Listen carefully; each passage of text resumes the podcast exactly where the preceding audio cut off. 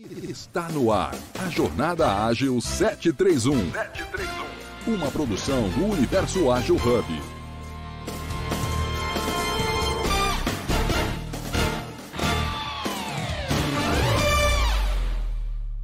Espaço aberto, seguro, diverso e inclusivo, além de multiplataforma, transmitido ao vivo através do Clubhouse, LinkedIn e YouTube. Aproveito para convidar a quem nos ouve para seguir o primeiro hub de agilidade, o Universo Ágil, nas suas mídias sociais preferidas: LinkedIn, Instagram, Facebook, Clubhouse, YouTube, Telegram e muito mais. Basta acessar o site www.universoagilhub.com/links. E aí já aproveito então e convido você, Alisson, a fazer a sua audiodescrição e nos contar como é que você chega enquanto nosso colega Fábio vai entrando aqui conosco no encontro de hoje. Perfeito, meu amigo. Mas antes disso, eu já botei até uma, uma mensagem aí para Liana, desculpa, é, que ela falou que quer conhecer também. Né? Diz que ama Santa Catarina. E já convidei para conhecer aqui Fortaleza, viu? É uma disputa bacana. Mas assim, sou o Alisson Laurentino, peço desculpas pela voz, é, por estar gripado e tudo. Mas sou de Fortaleza, cearense, Uh, trabalho com agilidade tem cinco anos, então sempre falo que sou um baby uh, aprendendo, errando, ensinando. A gente vai muito nesse ponto de se desenvolver. Né? Então trabalho com projetos já tem um tempo um pouco maior e vejo muito falando de agilidade com viés centrando em pessoas. São elas que entregam resultados, são elas que realmente botam a mão na massa são elas que realmente impactam a sociedade como um todo. E na foto, né, estou de blusa preta, é, com barba, cabelo curto, com a minha esposa, e foi um momento muito feliz. É, em homenagem até a Carlinha, que é uma, uma amiga nossa também do Universo Ágil, que tá, é mamãe recentemente, então está focando na num pequeno agora. É, e foi um dia de foto do, do podcast que eu tenho, então muito importante, um dia muito de crescimento e aprendizado. Mas estou muito empolgado, meu amigo Juliano, uh, com o tema de hoje, entendeu? Então, as minhas antenas já estão ligadas para pensar sobre isso, para querer realmente estar junto de vocês. Vamos junto e já vou tentar puxar aqui a Madá também, que está aqui é, nesse momento. Acabei de convidá-la para subir no palco também. Vamos junto então. Oba, oba, bom dia! Bom dia a todos, bom dia Juliano, Alisson, essa plateia incrível que está aqui com a gente hoje para ouvir mais um episódio do JA 731. Eu sou Madá de Lima, maranhense de São Luís do Maranhão, é, tenho 52 anos, moro em São Paulo há 20 anos, é, mulher cis e na foto estou aí loira, de óculos, com um fundo aí é, creme, né? Uma parede creme ao fundo, enfim. E eu estou muito animada para ouvir o episódio de hoje, né, gente? O episódio de hoje promete, na é verdade, Juliano? Olha, eu tive a oportunidade de fazer a leitura do, do trabalho do, de pesquisa do nosso querido Fábio sobre transformação motivacional.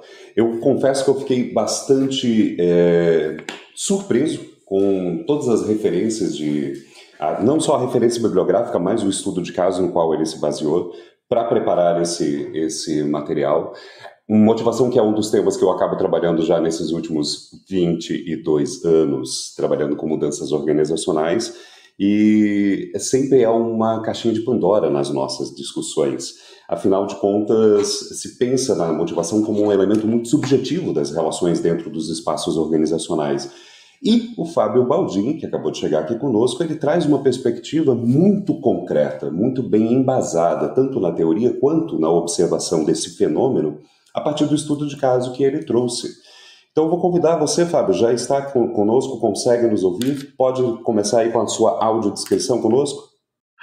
Bom dia, bom dia pessoal. Coisas que acontecem aí no nosso dia, né? Um telefone que pifa, outro que vira, quer código, dupla autenticação, coisas da segurança da informação, mas estamos aí.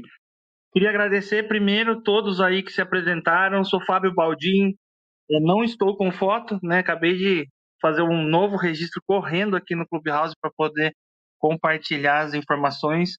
Mas sou um homem branco, cis, tenho 39 anos, falo de Piracicaba e daqui a pouco aparece minha foto aí, um pouquinho calvo, uh, com cabelos e olhos castanhos, a barba fechada.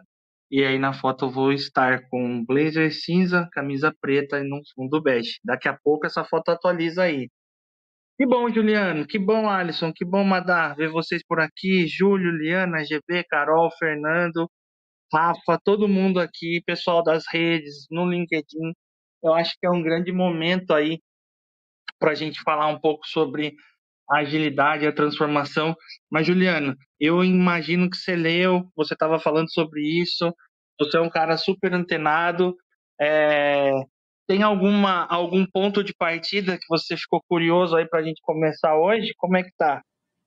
Bem, primeiro vamos começar da seguinte maneira. Vamos lá. Lembrando que aqui nós já temos várias pessoas que nos acompanham, mas lembrando que depois esse episódio fica gravado e disponível, eu quero apenas fazer uma breve introdução e lembrar que esse nosso colega expert e também protagonista ágil que nos ajuda a movimentar aqui o Hub, Fábio Baldin, que está aqui conosco hoje, além de ser uma pessoa extremamente ágil, porque conseguiu criar inclusive um perfil bem mais rápido do que eu para entrar hoje aqui conosco, ele também atua como gestão de, em gestão de pessoas e projetos, além de ser squad leader e conselheiro de carreiras. Baldinho, quando eu estava dando uma investigada no teu perfil no LinkedIn, eu fiquei super curioso com vários elementos. Mas voltando a esse nosso tema de hoje, transformação motivacional e os efeitos da agilidade em times de tecnologia, um dos pontos que me surgiu e que eu gostaria de ser o ponto de partida desse nossa, dessa nossa conversa foi como que esse tema surgiu para você. Eu sei que ele foi parte, é, foi, foi tema do seu processo de, do, da especialização em gestão de negócios. Mas como que o tema transformação motivacional surgiu para um agilista como você, enquanto pesquisa e enquanto estudo de caso dessa organização Y na qual você se focou? É uma ótima pergunta. É, parece ser algo que às vezes não dá tanto match, né? Pô, o cara tá fazendo uma tá fazendo um, uma especialização em negócios e tá falando sobre motivação e agilidade como que isso encaixa, né? Isso é bem legal, Juliano. Até obrigado por por trazer essa dúvida. Foi algo que quando eu me vi nesse desafio, né, da pesquisa, eu falei, gente, o que que eu faço hoje, né? Como isso pode impactar uma empresa, um caixa de uma empresa, os negócios de uma empresa, como a gente pode prosperar uma empresa através da agilidade, né? E eu, eu tenho um foco muito humanizado, né, das coisas, né? Muitas pessoas que trabalham comigo aí no dia a dia, elas sempre falam sobre essa questão, né? O Baldin sempre fala de pessoas, sempre fala ali de como é, as coisas podem acontecer. E quando eu me vi nessa situação, né, nesse momento ali de pesquisa, de entender como que os negócios podem prosperar, né, e até me colocando ali como persona, né, como eu consigo ajudar a prosperar os negócios com esse lado humanizado, né? Eu comecei a refletir, falei, nossa, a gente trabalha tão intenso aqui, tenho sempre tentado usar muito a parte motivacional das pessoas, como que isso impacta, né? E aí veio aquela eureka, né? Embaixo do chuveiro, às vezes olhando paisagem aqui em Piracicaba, falei, gente, se a gente, se eu tenho esses dados dos times e eu tenho algumas abordagens que eu faço hoje em dia para poder fazer com que esses times deem resultados, por que não escrever sobre isso, né? E aí, quando a gente fala de métrica, é muito engraçado, a gente vai, né, na medida do nosso encontro de hoje, a gente vai falando um pouco mais sobre isso, mas quando a gente fala de métrica, muitas pessoas, né, que às vezes estão iniciando em agilidade, ou até que já tem uma certa rodagem, às vezes elas focam no número da métrica, né? Ah, eu tenho um lead time de 15 dias, eu tenho um lead time de 8 dias, tá, mas em dinheiro, né? Em recurso financeiro, né? Porque recurso precisa ser financeiro, máquina, né? Recurso como pessoa, não, né? Acho que essa é uma das minhas grandes filosofias aqui. E quando a gente fala de recurso financeiro, né? O quanto essas métricas impactam em recursos financeiros, né? E aí olhando para isso, né? Olhando essa abordagem de, de motivação das pessoas, o quanto a motivação das pessoas, né? Usando também conceitos de agilidade, eles podem impactar um negócio de uma empresa. Então, Juliano, quando eu comecei a desenvolver essa pesquisa, comecei a, a, a encaixar uma peça com outra, né? Até bacana aí, depois a gente vai compartilhar esse material com a galera aí, porque acho que é, é super importante esse conhecimento.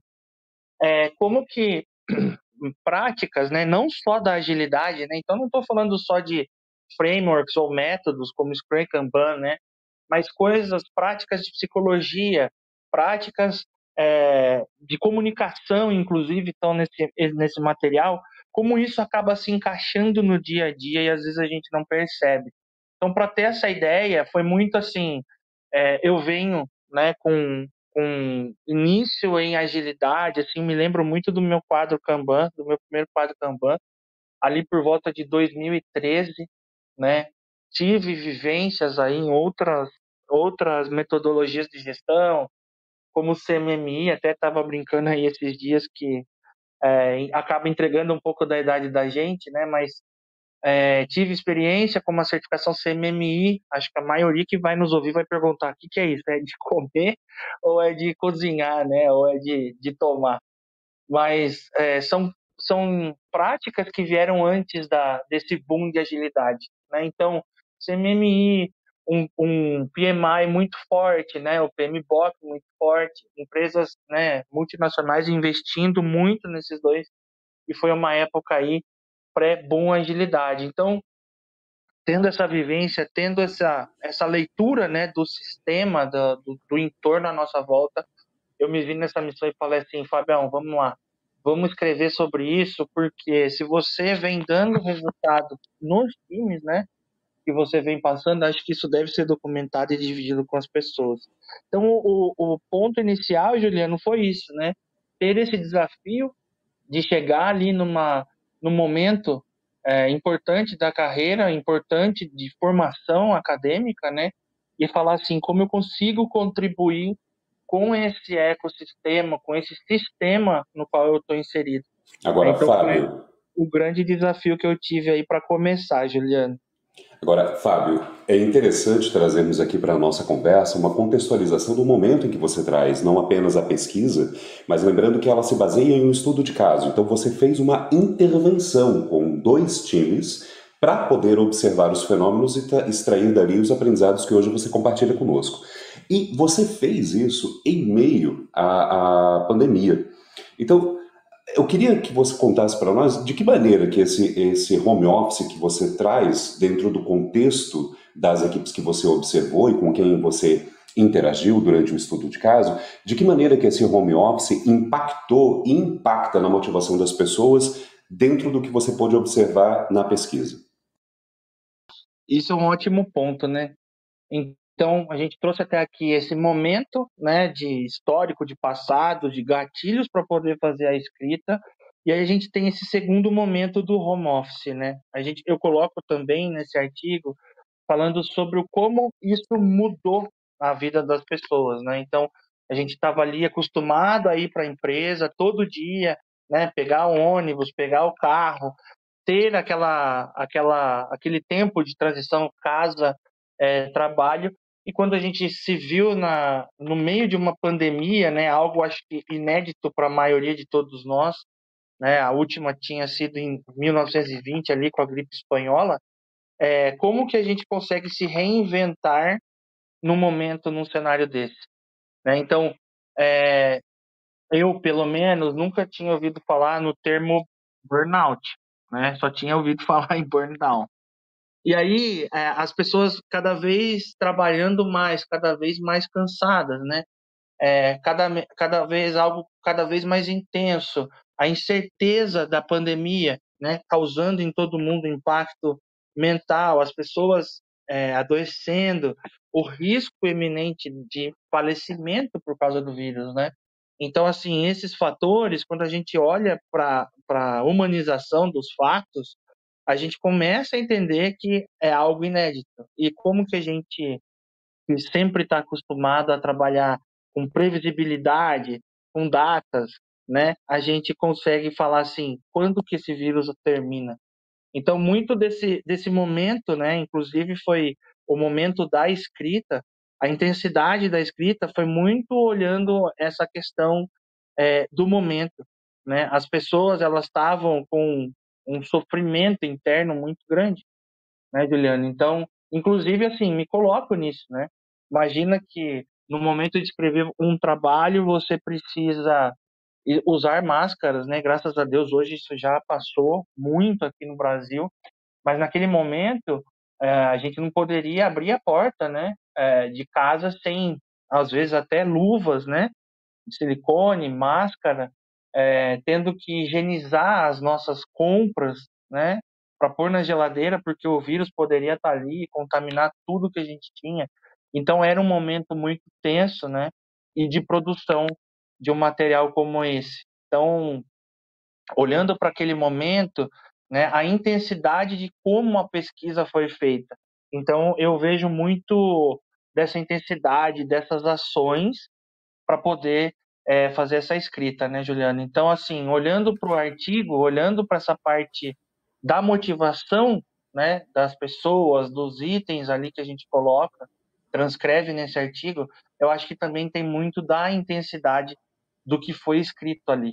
Né? Então, é, a gente fala ali, o tom usado ele é muito interpessoal, mas tem bastante energia, né? A gente tenta trazer bastante energia porque foi algo que acabou impactando todo mundo, né? Então, a maneira de como a gente trabalhava, né? Então, eu ia para o escritório, a gente acabou de falar aqui, olhando para a questão da prática, né? Então eu tinha um quadro Kanban pendurado na empresa, onde todo mundo olhava aquilo, e aí depois esse quadro Kanban virou virtual, eu tenho que abrir um software na minha máquina.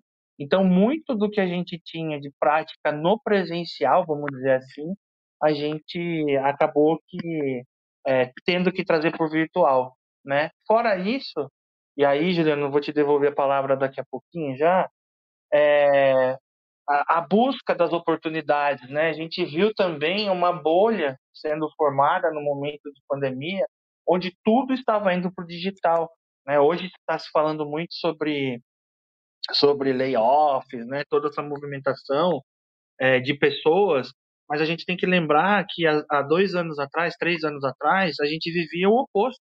Né? Então, as pessoas começaram a procurar oportunidades melhores, as empresas começaram a contratar em massa também, porque os negócios viraram praticamente digital, né? Tudo a gente estava no digital. Então, assim, ah, em alguns momentos as empresas contratavam e nem sempre aquela régua seletiva ela era constante, né? A gente acabava meio que, cara, você entende disso? Vem, então vem trabalhar com a gente.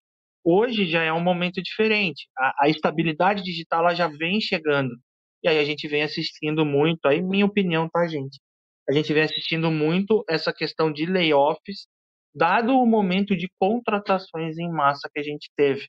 Aí, Juliano, já é algo para eu complementar a pesquisa aí do tipo o antes e o depois, né? Então acho que é algo bem bem intenso que, que foi feito e colocado na pesquisa, né? E aí até com dados aqui uh, do Boston Consulting Group, né? Onde 93% dos funcionários que trabalham com tecnologia é, naquele momento de escrita, né? Então estamos falando aí entre 20 e 22, né? As pessoas já estavam procurando uma troca de empresa nos próximos dois anos, né? E aí dentro desse grupo, 64% já estava procurando ativamente por novos empregos, onde a projeção era maior. A gente só não contava que do segundo semestre do ano passado para cá a gente teria essa redução drástica, né, nas posições de tecnologia aí ou essa mexida em grandes big techs. Então é, é muito sobre ali a, a introdução, né, a, o começo desse trabalho, essa análise sintética aí que a gente faz para poder depois dar uma sequência aí falando sobre as práticas e a forma que a gente foi aplicando, tá? Então, acho que é algo bem bacana para ser dividido, para ser trazido aí. E, de novo, acho que é, é uma leitura complementar aí que talvez desbloqueie até novas possibilidades de quem nos ouve aqui, né? Então, vamos tentar produzir um material aí bem bacana para dividir com o pessoal aí que nos ouve aí no dia a dia, Juliano. E aí, não sei, você fez uma leitura fantástica aí do que eu escrevi aí nos últimos dois anos, né? Foram dois anos de produção para esse material aqui e foi algo bem, bem relevante, bem importante para minha carreira, Juliano. É, eu já vou avisando aqui ao Alisson e ao Madá que dividem conosco o palco. Gente, a hora que vocês quiserem, me chamem aqui, porque eu fiz uma leitura, eu me debrucei sobre esse trabalho e eu tenho aqui uma série de curiosidades. Compartilho aqui uma observação trazida pela Liana Lopes. Liana, obrigado pela audiência hoje conosco. A Liana colocou o seguinte: um desafio motivar as pessoas, e principalmente em home office. Eu vou para além da observação da Liana e lembro que não só estávamos em home office, como muito bem colocado por você, Fábio, nós estávamos em uma crise sanitária. Essa crise sanitária é importante para nós percebermos, então, três, macro, é, três elementos de uma macrovisão, de um pensamento um pouco mais sistêmico do cenário que você estudou.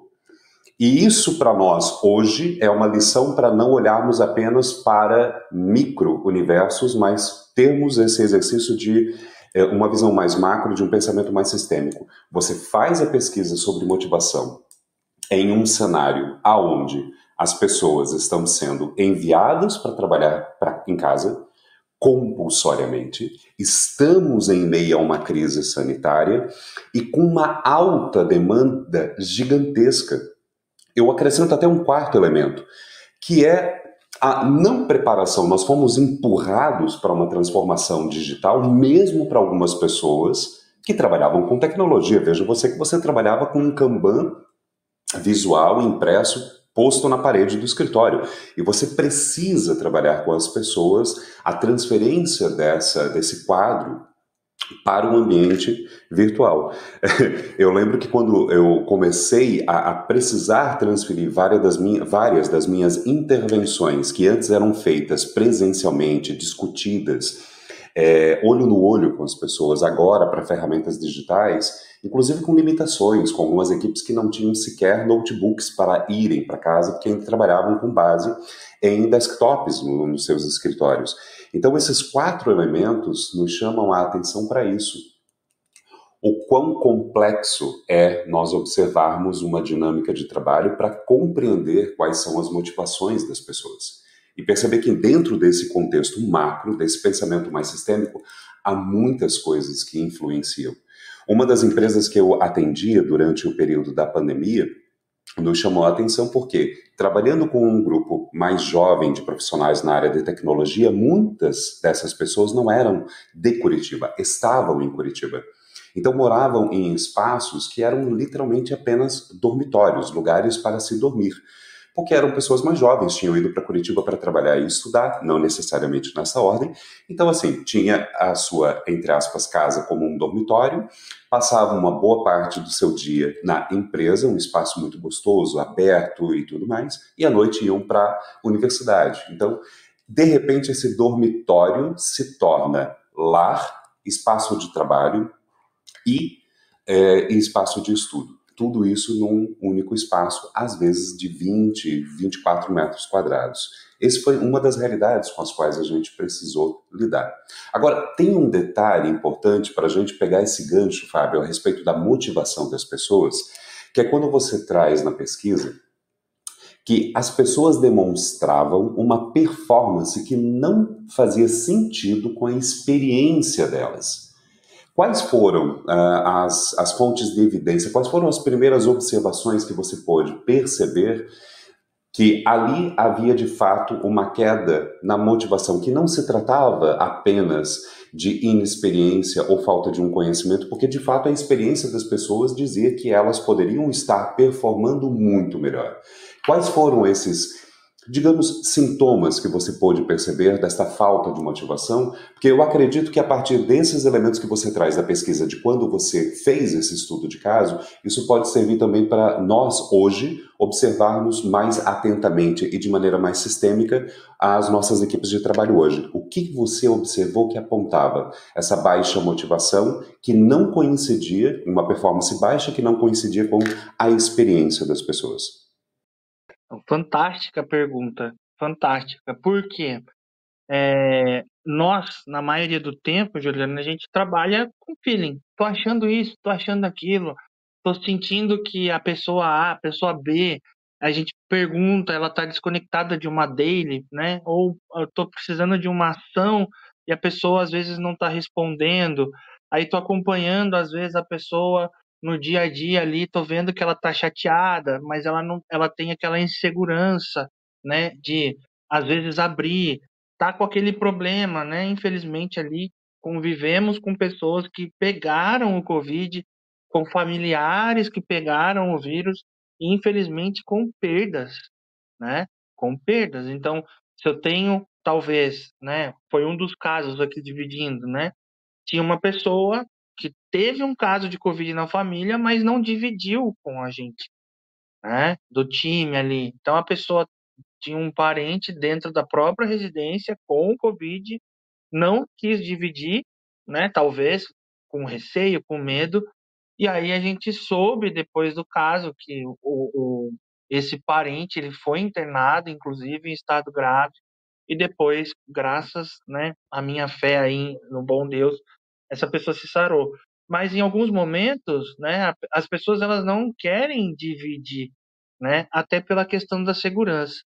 E aí, Juliano, olhando para cenários muito parecidos com esse, né, de você estar em home office e você às vezes entender que as pessoas acabam por é, ocultar esse tipo de informação por até uma questão de segurança, foi onde, é, olhando para o que eu estava escrevendo, eu falei: pera, existe algo que eu consigo trazer para essa pesquisa de maneira científica fora desse ambiente de pandemia, que é a pirâmide de Maslow, né? Então, o que, que acaba acontecendo? A gente tem as necessidades primárias e secundárias muito bem divididas ali, e aí a gente, quando fala de uma de uma pandemia, né? Então vamos relembrar ali a, a pirâmide de Maslow, ela fala sobre as necessidades dos seres humanos, né? Então, olhando da base da pirâmide, a gente começa com necessidade fisiológica, necessidade de segurança, necessidade social, estima e autorrealização. Pré-pandemia, vamos lembrar, né? Todo mundo, a economia rodando, né, de uma forma sustentável, tudo tranquilo, não tinha impacto, né? Lembro até da virada de ano ali de, de 2019 para 20, alguém falando que na China tinha um vírus novo, mas até então, né? Nada muito confirmado. E aí depois chega ali é, no meio de março, né? É, há três anos, exatos três anos atrás, a gente começa a receber as notícias é, da pandemia aqui. E eu falei, poxa, eu já tinha visto isso em alguns momentos da minha vida. Será que era o momento de falar sobre isso? Sim, por quê? Quando a gente está falando de necessidade de segurança necessidade básica, a gente está afetando a base dos seres humanos, né? E aí olha que legal, né? Como que tudo isso tem a ver com agilidade? Tem, porque se eu estou com um problema fisiológico ou de segurança, então vamos lembrar que eu estou falando sobre a saúde na necessidade básica. E eu tenho uma insegurança realizada né, pela, pela presença do vírus ali. É, eu tenho um risco iminente de, de morte, né? As responsabilidades que a gente tem. Então, a base da minha pirâmide de necessidade como ser humano, ela foi atingida direto. E isso gera uma insegurança global, né? Não foi um vírus isolado o mundo inteiro teve contato com isso, né? E aí, informações, né? Vamos lembrar que é, para se desenvolver uma vacina, naquele momento, a última, da, da gripe espanhola, uma, uma, uma vacina com eficácia muito alta, foram demorado, demorou aí uma base de 20 anos, né? Pelo que a gente tem em pesquisas. E naquele momento a gente ia conviver por 20 anos? Não. Inclusive a própria tecnologia, as próprias pessoas da tecnologia ali, através da inteligência artificial, ajudaram na produção da vacina. Mas saindo um pouco do contexto do vírus, trazendo de volta aqui para os times, eu tinha pessoas com é, parentes com vírus dentro da própria casa. Eu tinha problemas relacionados à segurança emocional, ao conforto emocional, porque eu tinha alguém do meu lado, né? Eu poderia sair para ir no mercado na urgência. Vamos lembrar que em alguns momentos ali de 2020, 2021 a gente tinha horários, né? Para as pessoas idosas irem ao mercado. Eu lembro da minha mãe falando, né? Vou acordar mais cedo para ir ao mercado porque o meu horário é das sete e meia às oito e meia. Então a gente vivia um momento de restrição, né? Eu comparo isso muito com um momento de aprisionamento, né? Muitas pessoas têm os seus pássaros nas gaiolas, né? E aí eu, eu me enxerguei muito nesse momento. E aí trazendo para essa teoria do Maslow, né? Como que isso afetava as pessoas, né? E em contrapartida, a gente trazia muito dos termos, né?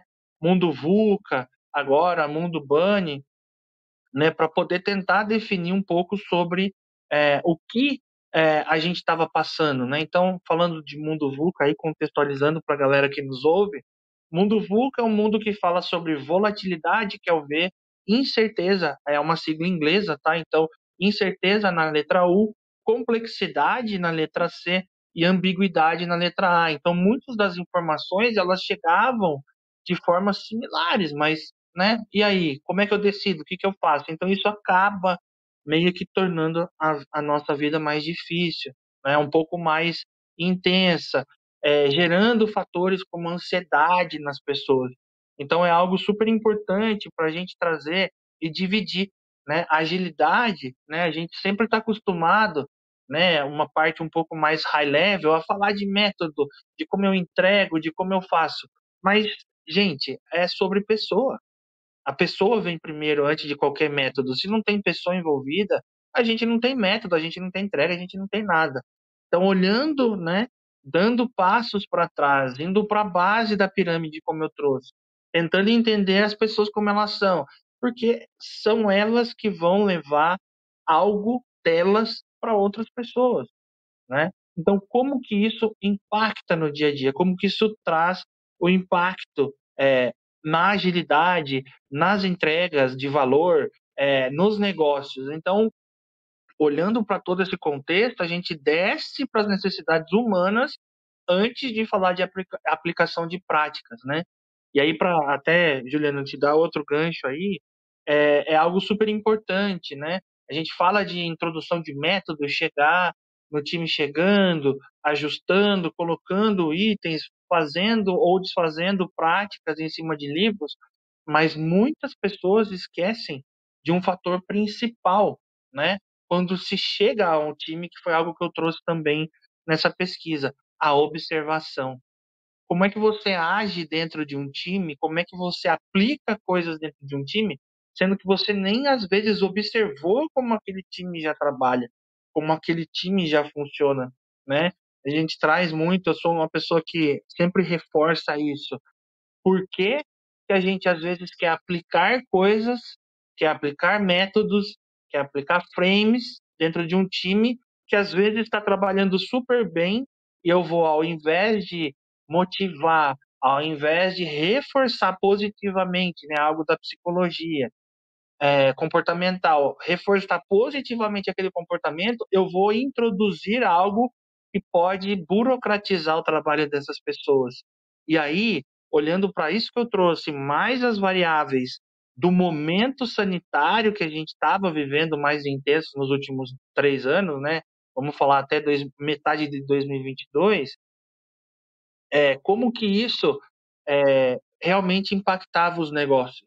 Né? E não é negócio por negócio, mas é olhando numa linha do tempo, numa esteira evolutiva, o como a saúde das pessoas, o conforto das pessoas estava afetando os negócios. Né? A gente teve uma aceleração, sim, mas em contrapartida, a gente nunca viu tantos casos de é, preocupação com a saúde mental, como a gente viu nos últimos dois anos. Então, é algo que também trouxe, coloquei muito nesse estudo, porque não adianta a gente falar só de dinheiro, ele é importante, ele é um meio que vai proporcionar muitas coisas para nós, sim, mas e a saúde das pessoas? Infelizmente, e é algo duro que eu vou falar aqui, dividindo, né? Eu já falei isso em outras conversas que eu tive. É, se a gente não tem saúde, se a gente não está vivo, a gente não vai fazer nada. Então, é a gente olhar para nossa saúde, não só física, mas principalmente a mental. A gente sabe, né, o corpo, a mente, né, vai sempre mandar no corpo, né? Até dividir na última semana aí, Juliano, você vai lembrar bem que mesmo, né, aparentando assim estar com um peso acima do ideal, em 2016 eu fiz uma maratona de 42 quilômetros em 6 horas. É a cabeça mandando, né? Então, como que eu não olho para a saúde mental das pessoas e exijo entregas de alto valor com uma alta velocidade? Então, agilidade, gente, assim, ela não fala só sobre métodos e frames, né? Estou reforçando isso porque às, às vezes muitas pessoas ainda se enxergam nisso, tá, Juliano? Ah, porque o frame, porque não, desapeguem, né? Eu acho que esse momento agora a gente fala muito sobre eficiência digital e se a gente ficar entendendo que ser ágil é só falar sobre Kanban e Scrum, isso já passou, gente. Acho que a gente está falando sobre pessoas, né? Eu, eu gosto muito da capa do, do livro do Scrum, né, que é a habilidade de se entregar mais coisas em menos tempo, mas a gente não tem às vezes a coragem de descartar coisas. Isso é realmente necessário? O que eu quero rea realmente responder com isso? Então são perguntas, Juliano, que muitas vezes as pessoas não respondem ou elas se apegam com uma parte de frames e métodos e falam, ah, eu estou sendo ágil. E nem sempre é assim. E é algo que eu quis trazer muito aqui a importância das pessoas, da motivação das pessoas, da saúde mental das pessoas dentro de todo esse processo. Tá? Então, acho que até para dar um, eu tomar um golinho de água aqui, Juliana. Por favor. Eu acho que essa primeira parte é sobre isso, tá? Perfeito. Porque às 8h11 eu quero fazer um rápido reset de sala, porque tivemos algumas pessoas que chegaram agora, então faço questão de marcar aqui para quem está chegando. Esta é a Jornada Ágil 731, nosso quadro Organizações Ágeis, sempre às quintas-feiras. Hoje, nosso episódio de número 780, com Fábio Baldin, trazendo o tema Transformação Motivacional, Efeitos da Agilidade em Times de Tecnologia. Fábio, eu tenho um desafio para você. São 8 horas e 12 minutos para quem está aqui agora ao vivo conosco. E eu quero trazer para você a seguinte provocação. Na primeira metade do nosso encontro, nós falamos sobre todas as suas motivações e como você observou as motivações das pessoas. Entretanto, porém, todavia e contudo, ainda que você tenha trazido várias dicas de intervenções necessárias com os times, e em especial essa última colocação sua agora sobre, aliás, duas últimas colocações suas que são extremamente importantes, até a Liliane, quero registrar aqui, a Liliane Soares colocou muito bons comentários, opiniões, experiências e conhecimentos compartilhados, está top. Liliane, não sei se você é de Santa Catarina, mas aqui em Santa Catarina já ele fala muito esse top também. Mas vamos lá. Dois pontos que você trouxe que são extremamente significativos. A valorização da vida humana e, portanto, do humano dentro desse processo da gestão, afinal de contas, sem vida e sem esse humano a gestão não ocorre. E um ponto que, quando falamos de organizações ágeis, é também muito significativo. A ideia da, de expandir a perspectiva sobre a agilidade para além dos frameworks. Entretanto, às 8 horas e 13 minutos, eu tenho um desafio. Eu ainda tenho três pontos que eu quero explorar com você. Então, eu vou sugerir que você procure focar nessas três perspectivas para nós trazermos para quem nos acompanha uma visão bastante pragmática desse seu estudo de caso. Porque você fala sobre a pirâmide de Maslow, excelente. Sobre o trabalho de observação das necessidades, ótimo. Mas aí vem três pontos importantes sobre o como fazer essa motivação e que está lá no seu documento e que eu quero muito que você tenha essa oportunidade de compartilhar com as pessoas. Então eu quero nortear aqui a nossa conversa para três pontos nesse finalzinho do encontro. A primeira é sobre como você vê as diferenças entre as motivações intrínsecas e aquelas que são extrínsecas. Porque, veja, a motivação intrínseca é aquilo que parte diretamente da pessoa e a extrínseca é essas externas que a gente tem como provocar as pessoas.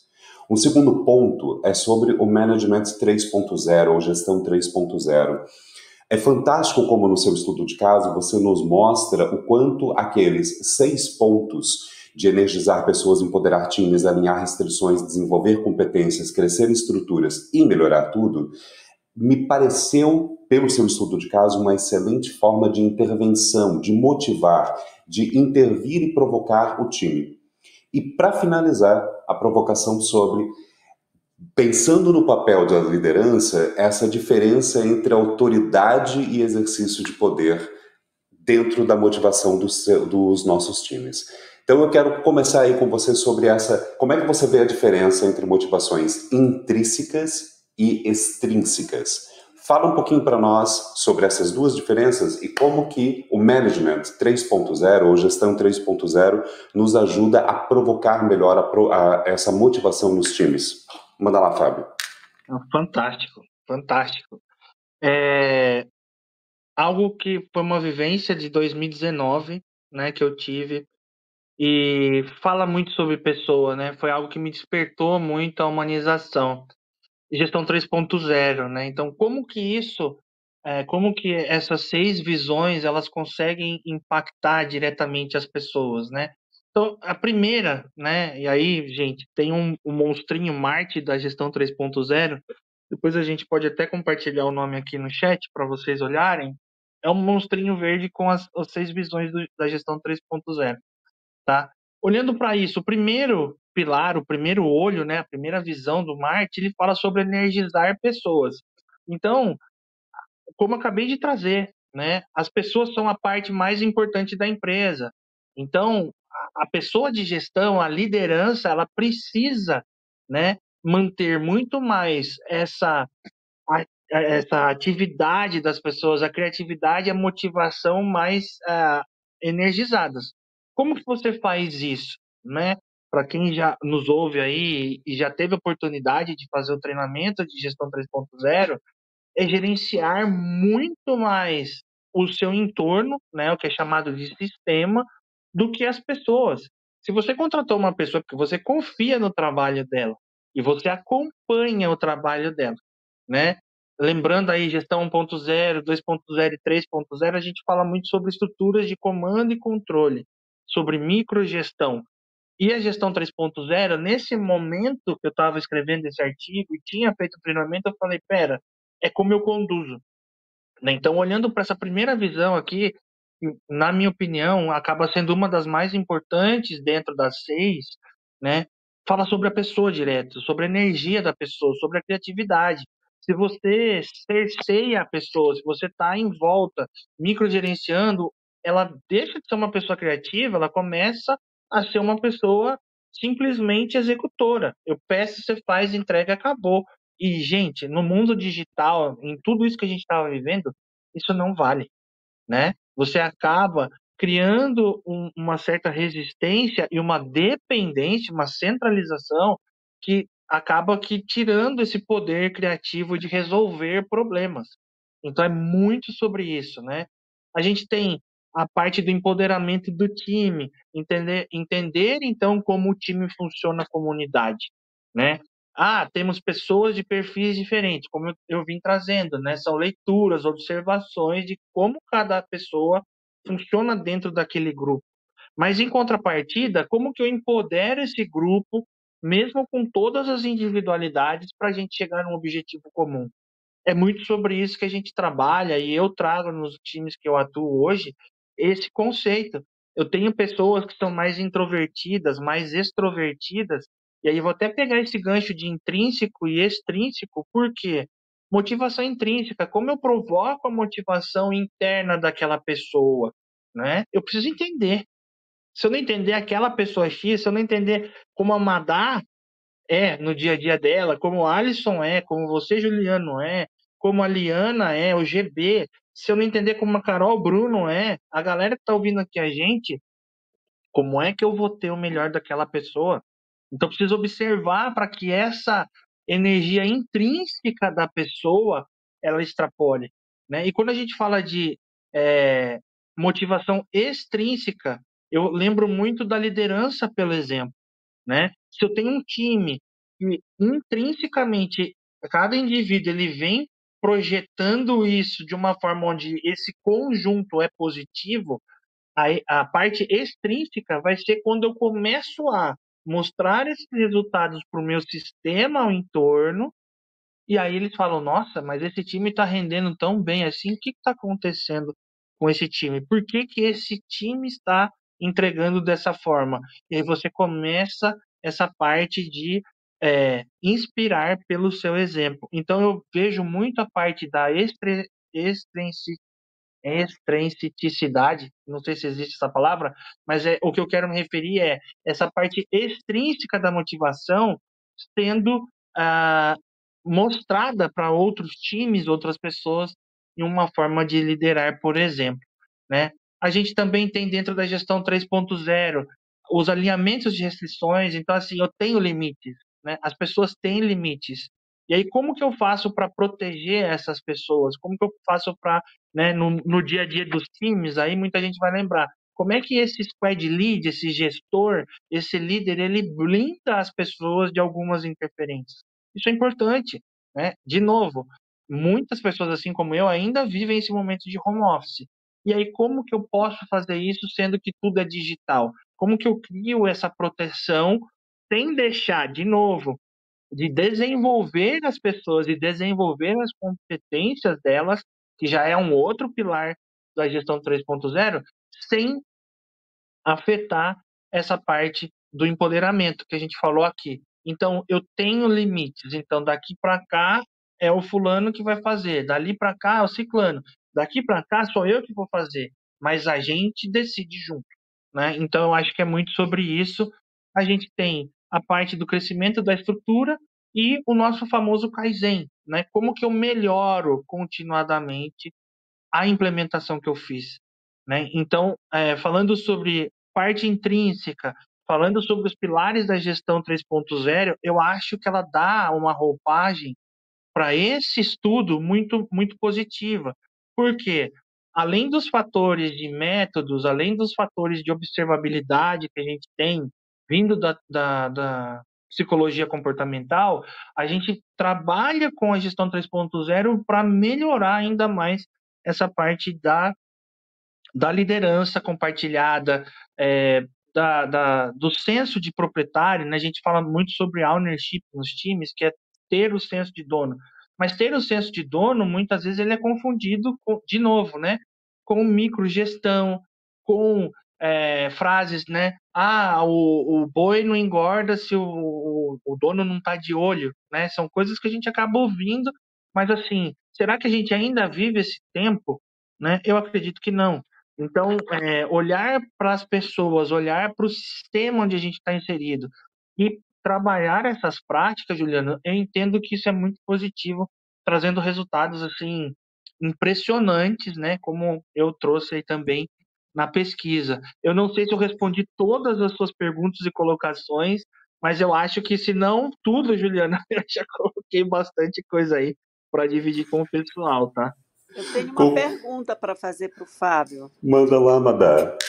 É, Fábio, eu, eu achei super bacana é, a temática da sua pesquisa, a, a contribuição que, que a sua pesquisa traz, principalmente é, em nível organizacional e acadêmico.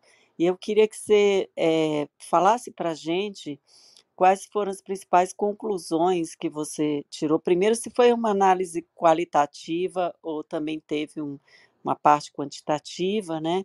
É, qual, o público-alvo, a amostra, né, onde você foi uma amostra de dentro da organização que você trabalhava, se você também conseguiu expandir essa amostra para outras empresas?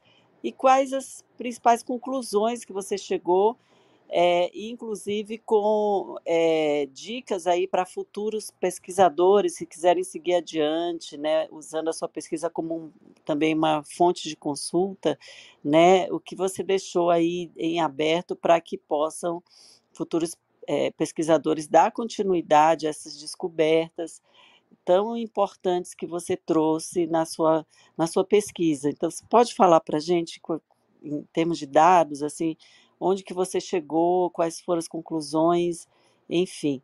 Estou super curiosa. Com certeza, Madá. Eu acho que o Alisson também ia fazer outra perguntinha aqui, Alisson. É isso mesmo ou estava piscando o microfone? Não, quando pisca o microfone tá batendo palmas. Então, só degustando o grande conhecimento. E assim, batendo palmas também, não só para tu, viu, Fábio? Mas também pela imersão do Juliano que fez de ler, de desbruçar, de trazer perguntas que, puta merda, como é que ele fez isso? Oh, desculpa pela palavra. Mas Parabéns, eu só degustando aqui, ó.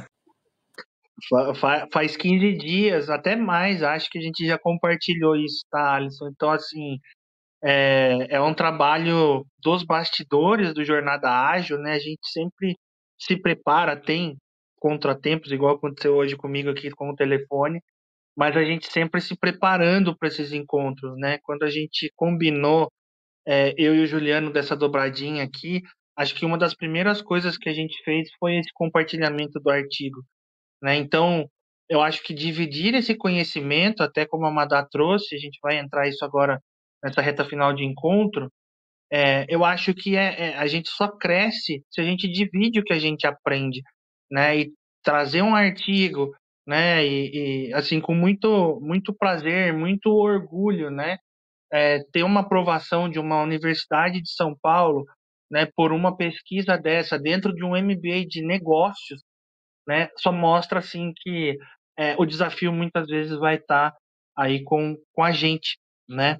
E aí, Madá, olhando para esse para essas conclusões, né, até para fazer essa introdução, antes de entrar ali nos dados de, de números e o que foi concluído, é, queria trazer algumas dicas para as pessoas, né? Então, agilidade, galera, eu acho que não é só sobre métodos e frames. Eu venho batendo nisso muito forte, inclusive com os times, com as pessoas de agilidade, né? A gente precisa expandir um pouco a questão de método e frame porque eles passam, tá? Vocês vão falar, nossa, que cara louco. Não, eles passam. Acabei de falar no começo do nosso encontro sobre CMMI, PMI, né? Hoje, infelizmente, eu não consigo ouvir ou lembrar de empresas que ainda adotam CMMI para poder tocar o seu o seu negócio, né? Isso é evolutivo. Muito provavelmente isso foi mudado ao longo do tempo para poder ter melhores resultados. E aí olhando, né, literaturas, né, dentro desse artigo, literaturas como a saga do monge executivo, né, que parecem ser apenas um storytelling bonito de perfis diferentes de pessoas, eles ele, esse tipo de literatura eles nos ensina a lidar com o que eu trouxe, né? A motivação intrínseca de perfis diferentes. Tem um perfil mais introvertido, mais extrovertido, um perfil mais agressivo, um perfil mais passivo. Como que eu consigo, como líder, né, tratar isso e como que eu consigo inspirar essas pessoas a serem líderes. Então é muito sobre isso também que a gente deve expandir o nosso trabalho, né? Uma das, das, das práticas que eu trago aqui, também vinda da gestão 3.0, é o personal map, né? Ele funciona como um mapa pessoal onde eu falo sobre as minhas preferências dentro de uma sessão com o time, né? E isso é super importante, porque até nessa dinâmica, quando eu proponho isso para um momento de onboarding, vamos dizer assim, de chegada das pessoas ao time, é, a gente brinca, eu faço uma, o meu mapa, o Juliano faz o dele, o Alisson faz o dele e a Madá faz o dela. Aí a gente vai apresentar, mas eu não vou apresentar o meu mapa, eu vou apresentar o meu mapa do Juliano. Pô, mas que doideira. Não, eu apresentando o mapa do Juliano, eu vou usar de uma forma não visível a empatia porque eu vou apresentar o Juliano como eu enxergo o Juliano. E o Juliano vai falar para mim, cara, eu acho que não é bem assim. Ou, cara, você me entendeu super bem. Né? Então, são práticas que a gente vai fazendo aqui.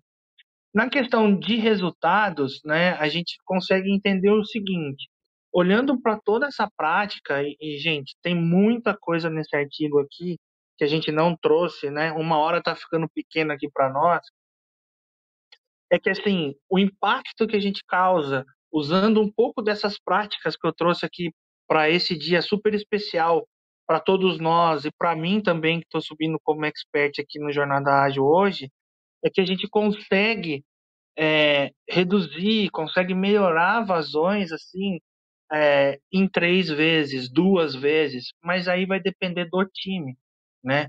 No resultado que eu tive desse estudo de caso, né? E aí é, são dados que eu trago, né, para essa pesquisa. A gente reduz em três vezes a quantidade de dias necessários para entregar uma task, uma tarefa, né? Então a gente está falando aqui até estou com a pesquisa aberta aqui, né? É, numa, num primeiro time ali, em torno de um ano mais ou menos de trabalho realizado, a gente consegue reduzir 73% da métrica chamada lead time, que é o do início, né, de uma demanda até o final. Então são impactos muito grandes, né, dado o cenário que a gente tem. Então, você começar ali com uma faixa de, de 15, 16 dias e você ter uma, uma projeção ao longo de um tempo de, de 73% é algo que soa até meio utópico, mas é uma abordagem que você vem fazendo aos poucos, né? E aí a gente falou de motivação extrínseca, um grupo paralelo a esse time, né? Que não tinha a prática adotada, mas que estava acompanhando dentro do mesmo cenário, dentro da mesma tribo, do mesmo ambiente, essa mudança desse time esse time do outro lado aqui reduz a sua, a sua taxa em 27%. Então, de 11 dias para 8 dias. Então, a gente está falando assim, é, pela inspiração de um grupo que vem fazendo uma mudança de trabalho, esse segundo grupo que está dentro, inserido no mesmo contexto, mas não com a aplicação da prática, também tem uma redução aí baseada muito no que está sendo apresentado pelo time que está fazendo o trabalho. Então é muito sobre isso, Madá. Eu acho que, até encerrando um pouco aqui da minha fala de hoje, abrindo aí para o Juliano trazer a, o encerramento do episódio, eu acho que é uma, uma oportunidade de leitura muito importante para todos, né? Aí depois a gente vai compartilhar com quem nos ouve aqui, não tem problema nenhum, e gerar uma oportunidade para que é, dentro da área de psicologia, da área de liderança, da área de práticas, a gente consiga adicionar mais itens e dar uma continuidade nesse trabalho, tá? Existe um cheiro de mestrado vindo por aí com a continuidade dele, mas ainda preciso me organizar para que isso aconteça. Tá, Agora eu senti firmeza. Agora eu senti firmeza. Pessoas Quinta-feira, eu quero fazer aqui o registro ainda de três rápidas contribuições no nosso chat ao vivo. A Liana Lopes que trouxe aqui uh, que um dos principais pontos é conhecer as pessoas, puxar os seus objetivos pessoais e organizacionais e gerar um ambiente de confiança é fundamental. Convido vocês a lerem o texto, a lerem a pesquisa, a lerem o estudo de caso do nosso colega Fábio, porque ele traz ali algumas dicas interessantes, inclusive essa dinâmica que ele aplicou e ele descreve no, no texto. GB, trouxe ali que pela ótica do líder vão sempre existir colaboradores que querem ter um apoio maior e outros que são mais autônomos, automotivados. Eu, o GB, acredito que é difícil a coexistência de ambos em um mesmo time. Se isso ocorrer, vai ter um turnover. GB, hashtag fica a dica da leitura sobre liderança situacional e como você conduzir demandas diferentes de pessoas diferentes dentro de um mesmo time. Hashtag para nós, aqui a dica, fica aí um tema para nós trazermos liderança situacional dentro de organizações ágeis também. E o, também o GB trouxe e o líder que fica com burnout nesse contexto, porque vai ter um mais wall performer e os demais que entregam resultado frequentemente, a assertividade vem com o tempo, mas a falta de motivação de uns desmotiva os outros. Acredito que a gente pode explorar isso na nossa próxima quinta-feira como um gancho com o nosso próximo tema também. Pessoas, muito obrigado pela participação de cada um de vocês, Alisson Mandar, Fábio. Seu papel de expert hoje foi fundamental para nós. A pesquisa está riquíssima. Não sinto cheiro de é, mestrado, eu vejo mestrado apenas dependendo agora da sua auto-organização nesses próximos meses para você se preparar, porque, né, amigo, a coisa fica um pouco mais, o buraco fica um pouco mais embaixo com o mestrado, mas eu tenho certeza que o tema de pesquisa será riquíssimo nesse novo contexto. A todas e a todos vocês, o nosso muito obrigado, quinta-feira e nos vemos na semana que vem, gente. Um grande abraço. Você tem clareza dos desafios da sua equipe, eficiência, produtividade, colaboração, alavancar resultados. Conheça o Universo Ágil Hub. Temos experts nas áreas de transformação digital, RH, marketing, jurídico, produção, operação, tecnologia, finanças e estratégia. Somos mais de 50 experts preparados para ajudar você a alavancar seus negócios. Preparado para explorar juntos seus desafios? Em um ambiente seguro. Os melhores experts do mercado para ajudar seu negócio você encontra no Universo Ágil Hub.